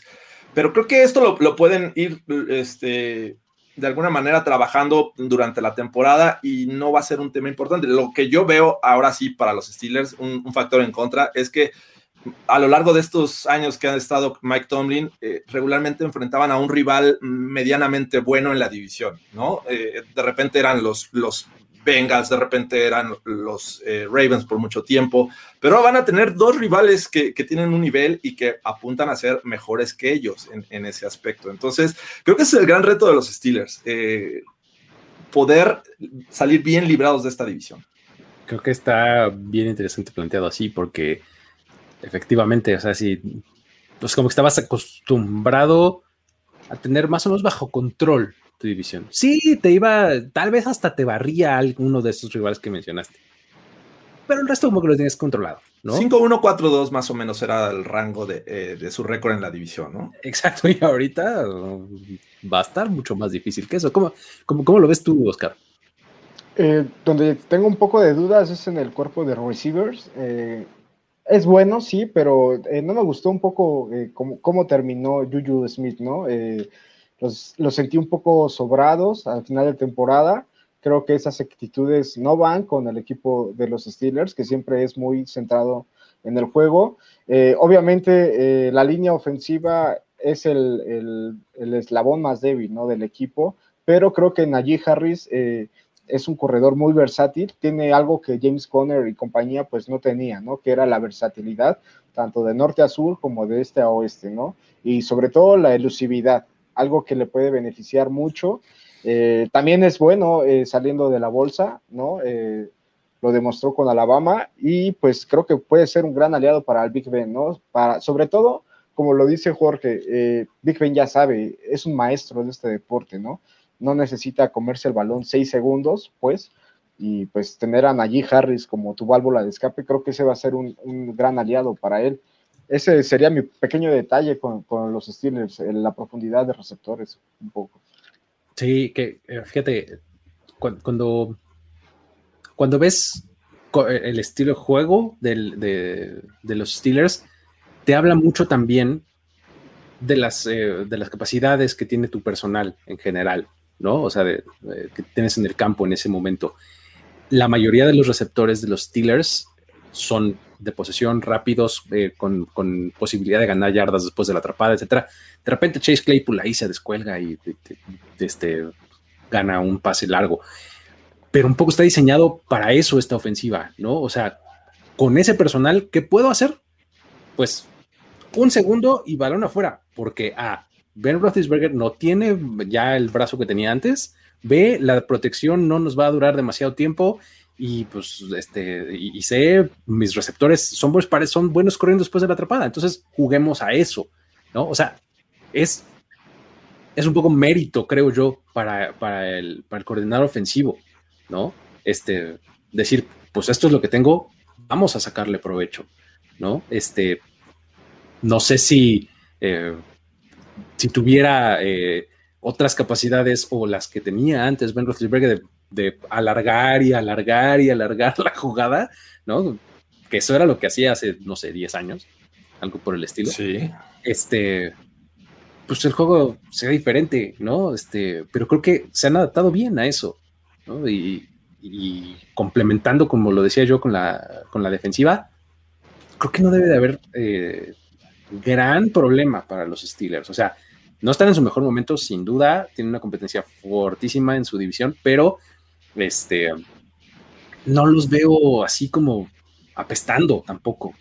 ¿no? Sí, no está tan triste su situación, ¿no? Eh, o sea, la línea ofensiva, repito, eh, podrá verse mal, no tiene grandes nombres, pero me parece que bien dices, el, como juega la ofensiva y con esta sólida defensiva, creo que pueden seguir generando. Ya lo vimos este último juego contra los Lions, entiendo, son los Lions, pero los momentos en que estuvo Rotlisberger arrasó y vimos también el, potencial que tiene este novato Pat Fryermuth, ¿no? Exacto. ¿Por qué no hablamos un poquito de eso, de los novatos, de, tanto de Najee Harris como de Pat Fryermuth? Eh, creo que eh, ya mencionabas hace un momento, Oscar, a Harris y la dimensión que le da al equipo. Se ve una diferencia total con lo que había, ¿no? De, corredores con respecto a años pasados. La decisión que tienen Najee Harris es completamente distinta. O sea, en cuanto recibe el balón, vamos hacia adelante, ¿no? O sea, ya tiene una o dos yardas, ¿no? Entonces, eso es buenísimo. Y Pat Fryermuth, creo que eh, pues el potencial como receptor y demás, creo que lo tiene, ¿no? ¿Cómo, cómo ven estas y tal vez otras adiciones que, hayan podido haber hecho durante la, el off-season, este, Jorge. A mí me gusta, obviamente, Najee Harris. Creo que este no, no lo veía que fuera seleccionado por los Steelers. Yo sí creía que iban a, dar, a tomar otro rumbo con la línea ofensiva, pero bueno, se, llevan a, uno de los mejores eh, running backs, y no es que para muchos el, mejor. Y ya ha demostrado, ha, tenido este, tintes que a pesar de que no haya el hueco, eh, encuentra la forma de generarlo y, e incluso rompiendo tacleadas, ¿no? Y además ese factor que es bastante bueno en el juego aéreo, eh, saliendo al flat, este, puede ser también de mucha ayuda para Ben Roethlisberger. Entonces, me gusta lo que he visto también de, este Pat Fryermuth, eh, sobre todo en zona roja. Me parece que viene a, crear esa arma adicional porque Eric Ebron el año pasado decepcionó, tuvo algunos, algunos juegos bastante malitos, drops por todos lados. Entonces creo que con la llegada de Fryer, este, Pat Fryermuth, me parece que con, este, vuelven a, resolver este tema.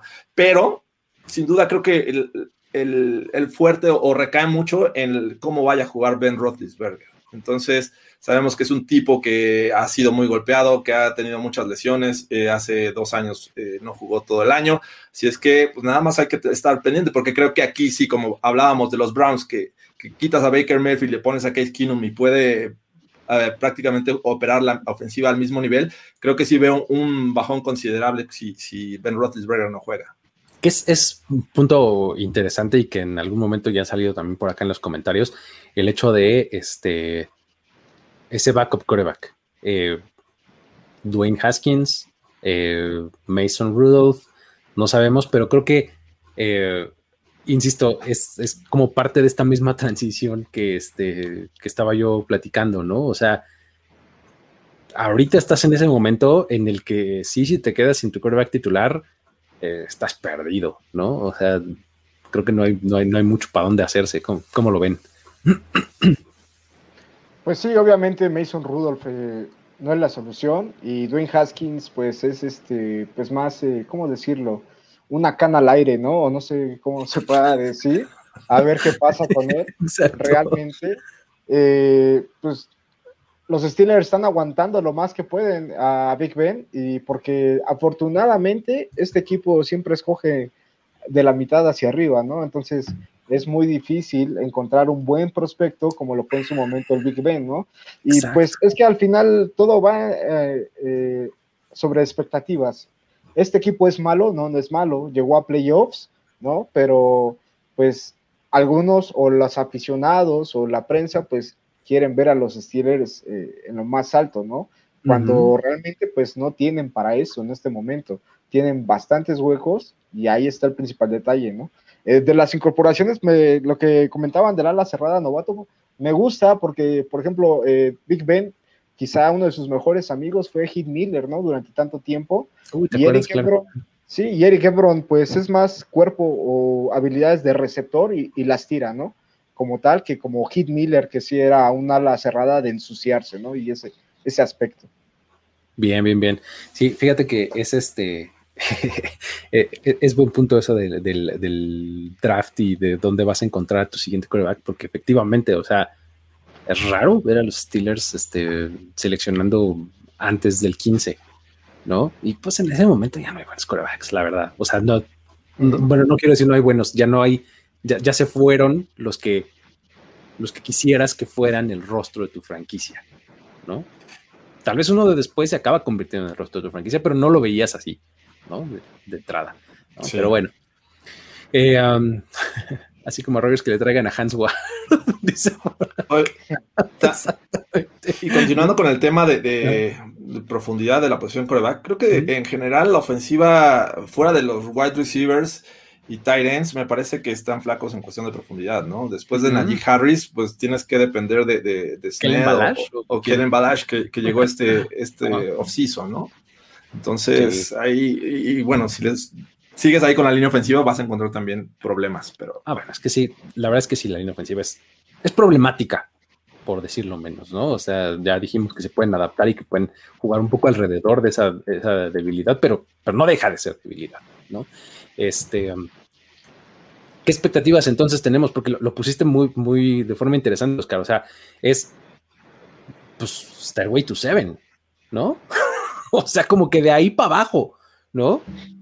¿Hay posibilidad de Stairway to Seven pues, este año? Yo, creo que no. Eh, creo que al menos hay cuatro equipos mejores en la división y incluso veo más completo a, Miami, por ejemplo, ¿no? Eh, de esos equipos como un poco más jóvenes, por así decirlo, eh, pero sí veo a los Steelers en playoffs, ¿no? Porque es un equipo, pues que, como ya lo dijimos, nunca es perdedor y siempre encuentra la manera de ganar, aunque juegue mal y lo que quiera, ¿no? Pero yo creo que sí, eh, debe ser una temporada ganadora otra vez. ¿Starway to Seven, Jorge? ¿O, no agitamos la toalla? Eh, no, yo creo que sería muy optimista verlos en Stairway to Seven, eh, sobre todo también por el calendario que tiene, ¿no? Es de, creo que es el más complicado. Cuando salió el Strength of Skill, el, año pasado tenían el más fácil, ahora viene el más complicado, ¿no? Un reto más que le sumas a esta temporada de los Steelers, que además pues, esto implica que tienes que enfrentar a los Chiefs, a los Bills, a los Titans y bueno, dos veces a los Ravens y a los Browns además de, otros equipos del oeste que, pues, tienden a, ser mejores este año, como los Chargers, como Raiders. Entonces, está bien complejo que, este, los veamos. Yo, yo sí, si llegan a un, puesto de playoffs, me parece que va a ser eh, sufrido este año.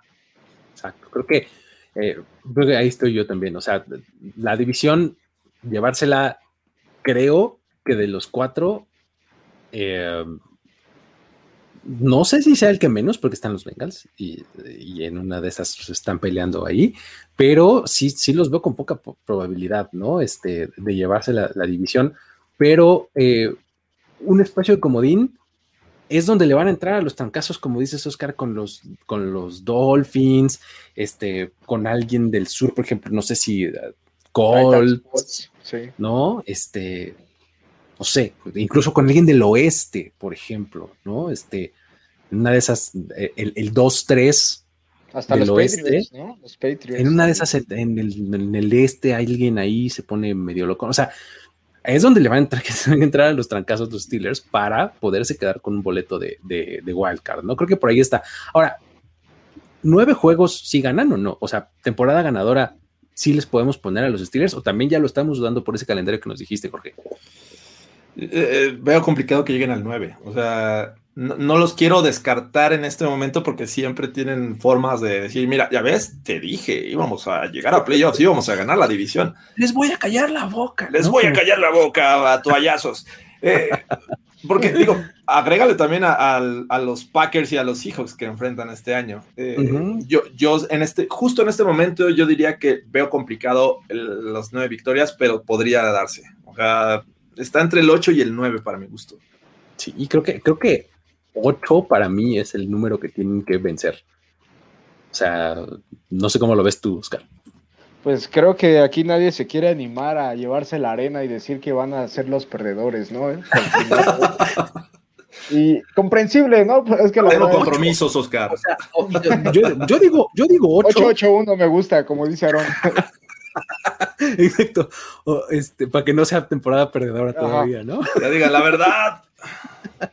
no, pero la verdad es que yo sí creo que 8 es, el número y pues 8 es temporada perdedora ya este año, ¿no? Sí. la primera temporada perdedora de Mike Tomlin. Oye, ¿en 14 años o con 13 dijimos? 14. 14. No, la verdad yo me quedaría con 9 eh, ya siendo optimista. No, no, se puede. Ah, sí, 9-8, ¿verdad? Sí, 9-8. 9-8, exactamente. Sí, sí, sí. Exacto. Este, y, fíjate, efectivamente, Ben Roethlisberger ya le entró este, a, la dieta, ¿no? Y este... Benito Fit, así es. Pero sin aguacate, dice. No, dice que, él, no está alineado con esos métodos raros. ¿no? Casi no sectosos. no sean haters. No, hombre, para nada, para nada, para nada. Nos lo pasamos hablando relativamente bien del equipo, creo yo. A todos pudimos haber, pudimos haber ido como locos a hablar mal de ellos. Pero bueno, este, estos fueron los cuatro equipos. Ah, no, momento. Eh, a favor y en contra de los Steelers, rápidamente. Ah. porque sí es, es, buen momento para apoyar a los Steelers en este, esta temporada. ¿Quién empieza? ¿Yo? pues ya. Venga, venga, Ahora, ya hablé. Este, pues vaya, ya dijimos esta cantaleta varias veces, pero al final eh, es un equipo que nunca pierde. es una gran organización, ¿no? Y de alguna manera siempre se las arreglan para encontrar talento, ¿no? Inyectarle nuevo talento a este equipo, superestrellas, estoy hablando de Antonio Brown, Le'Veon Bell, de TJ Watt, de Big Ben, Heisward, bla, bla, bla, bla, ¿no? La lista sigue. Tienen un gran ojo, eh, es una, pues, quizá la familia con más abolengo entre los dueños, junto a los Mara, ¿no? Entonces, este, pues vaya, tienen la afición más grande o una de las dos más grandes, eh, pues yo creo que es todo por ahora. ¿Cómo lo ves, Jorge? Porque así habría que apoyar a los Steelers. Hasta linaje tienen ahí en conjunto con los Mara, es que este, los Rooney Mara o Mara Rooney. Entonces, eh, es un equipo que tradicionalmente tiene esta eh, mentalidad de ganar y buscar siempre un Super Bowl más. Los últimos años no se les ha dado, pero siempre están ahí y no los podemos descartar. Siempre es un equipo que, que pelea por un puesto de playoffs, que este, a pesar de las lesiones, evitan temporadas eh, perdedoras, ya lo vimos eh, hace dos años, ¿no? Con, este Mason Rudolph y, el Pato Hodges ahí consiguiendo nueve victorias, algo que dices, wow, ¿cómo, vaya, ¿cómo lo hicieron? Pero bueno, por eso nunca hay que descartar a estos Steelers. Creo que este, es esta afición también llena de tradiciones, la toalla es una tradición, eh, y digo, siempre va a ser un equipo eh, que, les va a gustar a muchos, sobre todo porque eh, creo que en cuestión de uniformes también llama mucho la atención esta combinación, ¿no? De negro y, le voy a llamar oro como ustedes le llaman, pero yo lo veo amarillo. Entonces, es bonito uniforme también. Sí, sí, sí, es este, es padre. Creo que tienes que apelar a ese tipo de cosas, ¿no? De, pues mira, es un es una organización de excelencia. No es una organización de excelencia. Los Steelers. Great place to work. Ándale, tu golpe exactamente su distintivo, ¿no? Este. Salvatrucha. No, no, no. No, no, no, ese es otro. no. Este. Eh, no, creo que si, quieres eh, afiliar tu, este, tu afición a una organización que que tiene poca falla, es, pues está muy bien con los Steelers, ¿no? Exacto, es, es eh, ah, claro, son dos hermanas eh, y son actor, actrices, perdón, entonces este, una sale ahí en la, chica de dragón. Y la otra salió en House of Cards. Eh, House of Cards, exacto. Al principio, no recuerdo qué otra, pero sí. Sí, sí, sí. ese, ese, título de la chica del dragón todo, un día les contaré mi conflicto porque no sé quién es el que tiene el tatuaje, la chica o el dragón. que alguien me explique. Pero bueno, este, ese es el por qué sí, y por qué no irle a, los, a los Steelers, porque este es un momento para decir paso, Oscar. Eh, porque ya se va el Big Ben, no le queda mucho tiempo y pues si tú vas a ser nuevo aficionado a la NFL, es difícil encontrar un nuevo coreback, ¿no? Te lo digo yo, eh, de los Browns. te, habla la experiencia, vete en este espejo. Incluso te lo pueden decir los mismos aficionados de los Steelers, ¿no? Una vez que se va Terry Bradshaw, pasaron años y años y años hasta encontrar eh, el Salvador, ¿no? Como lo fue el Big Ben. Este... Estás diciendo que Mark Malone no era bueno. el, Bobby Brister. Que Cordell Stewart. Es Cordell Stewart. Tom Sack. Este, al final, ese es el gran peso, ¿no? Eh, tarde o temprano se va a ir el Big Ben. Y otra razón de peso es que eh, sus aficionados luego pelean mucho hasta entre ellos, ¿no? Este, hay como dos corrientes de ¿Canibalismo? Ajá, la de pro-Tomlin y la anti-Tomlin, ¿no? Entonces, este, luego ni entre ellos pueden convivir bien. Eh, pero sí, por eso, por eso unos van de, de, abejitas y otros van de negro. así se diferencia. Solid Black, Este, oye, yo pensé que los Cowboys eran los únicos que eran eso. No, no tenía conocimiento que los Steelers también eran así. Porque digo, yo que, que, eh, estoy en de, este, afiliado a algunos grupos de los Cowboys, este, también tienen eso, ¿eh? Spoiler alert, amigos, los pro Lock y los pro Bridgewater, amigos. o sea, todos, todos se cuecen nada, todos. Ay, no puede ser. Pero bueno, eh, y es que, fíjate, este, este argumento de la afición, es que, ¿sabes qué creo? Que cuando son aficiones tan grandes, pues hay diversidad de personalidades, ¿no? Exactamente. Entonces, pues hay desde el más tóxico, intratable, hasta el tipo súper razonable, ¿no? O sea, y todo lo de en medio. ¿No? No, pero sí son muy conocedores sus aficionados, ¿no? Y además eh, tiene un efecto que particularmente he visto, al menos en México, que son muy tradicionalistas, ¿no? Si el papá le va a los Steelers, eh, la mamá, el perro, el perico, todos le van a los Steelers, ¿no? ¿Verdad, Jorge? Sí, no, históricamente. Saludos a mi papá, que, fan de los Steelers. Me, escapé de esa afición, gracias al Señor. y eh, digo, hablando de cosas negativas, me parece que estoy de acuerdo con, Oscar. Se les pasó ya el tiempo justo en el que pudieron haber hecho una transición a ir formando un coreback, ¿no? Eh, Mason Rudolph me parece que fue como que el intento de, de, hacerlo, de buscarlo, pero me parece que no va a ser solución. Ahora traen a un Dwayne Haskins que parece que podría ser el siguiente, pero tampoco se ve como, como el, futuro de esta franquicia. Entonces, eh, creo que los próximos años van a padecer en encontrar el siguiente coreback este, y que los mantenga relevantes. Obviamente se van a, estar agarrando de esta defensiva si llegan buenos contratos a los buenos jugadores que tienen ahí. Tienen pendiente a TJ Watt, tienen a Minka Fitzpatrick, que ya se les adelantó Simmons y, y, Jamal Adams. Entonces creo que este va a ser un contrato mayor. Entonces van a entrar en problemas estos Steelers. Creo que ahorita hay que alejarnos un poquito. Y es, eh, eh, es algo además que se viene cocinando. O sea, eh, mi, mi, contraargumento iba a ser ese justamente. O sea, el, el reloj ya está así a nada de llegar a cero para que explote la bomba, porque es algo que, se viene cocinando desde hace uno o por lo menos dos o algo así de años, ¿no? O sea, vienen, Guerrero el futuro de la franquicia, ¿sí? Este, la verdad es que ellos mismos se, metieron en, este, en esta situación de, pues es Ben Roethlisberger o no es nadie, todos los contratos se te van a acabar, o por lo menos estos dos que mencionaste me parecen clave, ¿no? DJ Watt, Minka Fitzpatrick, ojo ahí, porque pues le pagas a los dos, pues te vas a meter en, broncas con el resto, ¿no? Entonces, este, eh, creo que es una bomba de tiempo que está cerca de explotar.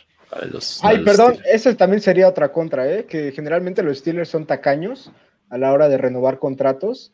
Entonces, tarde o temprano se va a ir uno de sus superestrellas, en este caso Fitzpatrick o TJ Watt, ¿no? Y, es que confían mucho en ellos mismos en el draft, ¿no? Claro. Con justa razón, si lo quieres decir. ¿no? Sí, sí, sí. dicen, pues, te, vas a pedir más dinero, llégale, que alguien viene barato y es muy bueno. Es más, si hubiera ido Yuyu este año, eh, yo creo que ni lo extrañan. Habrían encontrado a alguien en quinta ronda y hubiera sido igual de efectivo. Exactamente, ¿no? Entonces, este, y justamente Yuyu es un gran ejemplo de esto que mencionas, Oscar, porque Yuyu dijo, acá me ofrecen menos dinero, pero me quiero quedar acá. parte clave de eso, me ofrecen menos dinero. ¿No? valórense, amigos, valórense. Ay, pero bueno, perfecto. Este, rápidamente, nada más ya para cerrar, este head coach que más les llama la atención y coordinador este, ofensivo, defensivo y demás de la división que quieren, este, anticipan ver. ¿Quieres empezar, Oscar, o voy? Eh, pues obviamente eh, con el head coach Stefanski, ¿no? Eh, hizo un gran trabajo el año pasado y pues este año es de confirmación, si así lo queremos ver, ¿no? Que de que el proyecto siga como se mantiene. Eh, de una vez, pues agarro el coordinador. Eh, pues, yo creo que sería Greg Roman y también Alex Bampel, ¿no? Que pues ya tiene ahí un poquito de experiencia también con los Packers que tuvo. Entonces, yo creo que serían los dos eh, personajes importantes porque por ahí está Butler en los Steelers, pero ya está un poco grande, por así decirlo. Entonces, pues está difícil que a veces, que en esta NFL moderna le den oportunidad a gente como veterana, ¿no? ¿Cómo ves, Jorge? ¿Con quiénes te quedas? Yo iba eh, precisamente por el mismo camino en el sentido de head coach. Creo que de los cuatro que tenemos en esta división, eh, me interesa mucho ver a Kevin Stefanski, del cual espero mucho pero que obviamente el segundo año siempre es de mayores retos porque ya más o menos los equipos te estudiaron, ya saben de qué eres capaz.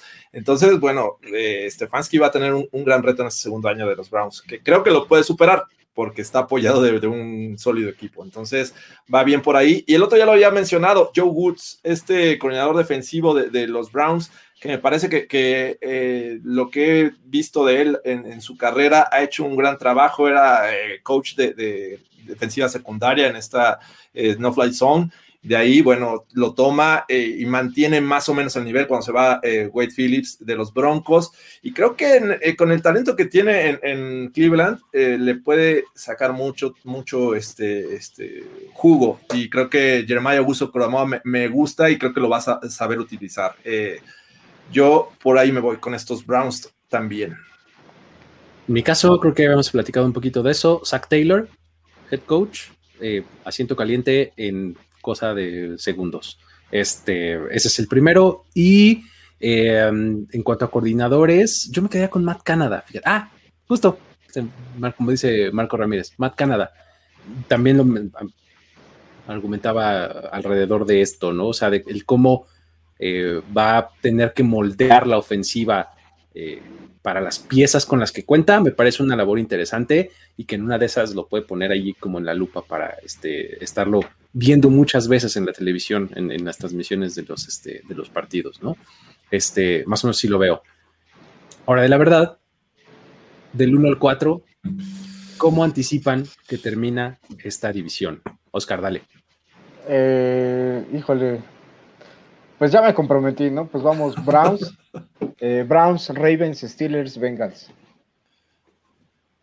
Jorge. Ravens, Steelers. Eh, creo, yo veo un orden similar. Creo que los Browns son mi favorito. Ahí pondría mi dinero. Después los Ravens eh, y los Steelers y al final los Bengals. Pues vamos a estar de acuerdo, amigos. ese, ese es el orden también que yo anticipo.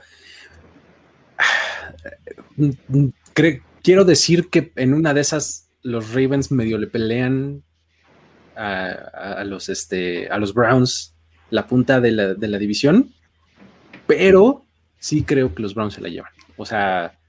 ¿Ves el tope de los Steelers en segundo? ¿O si en algún momento el campeón? Fíjate, es que esa es, una muy buena pregunta. O sea, veo más cerca a los Ravens de, del, primer lugar que a los Steelers del segundo. Ok.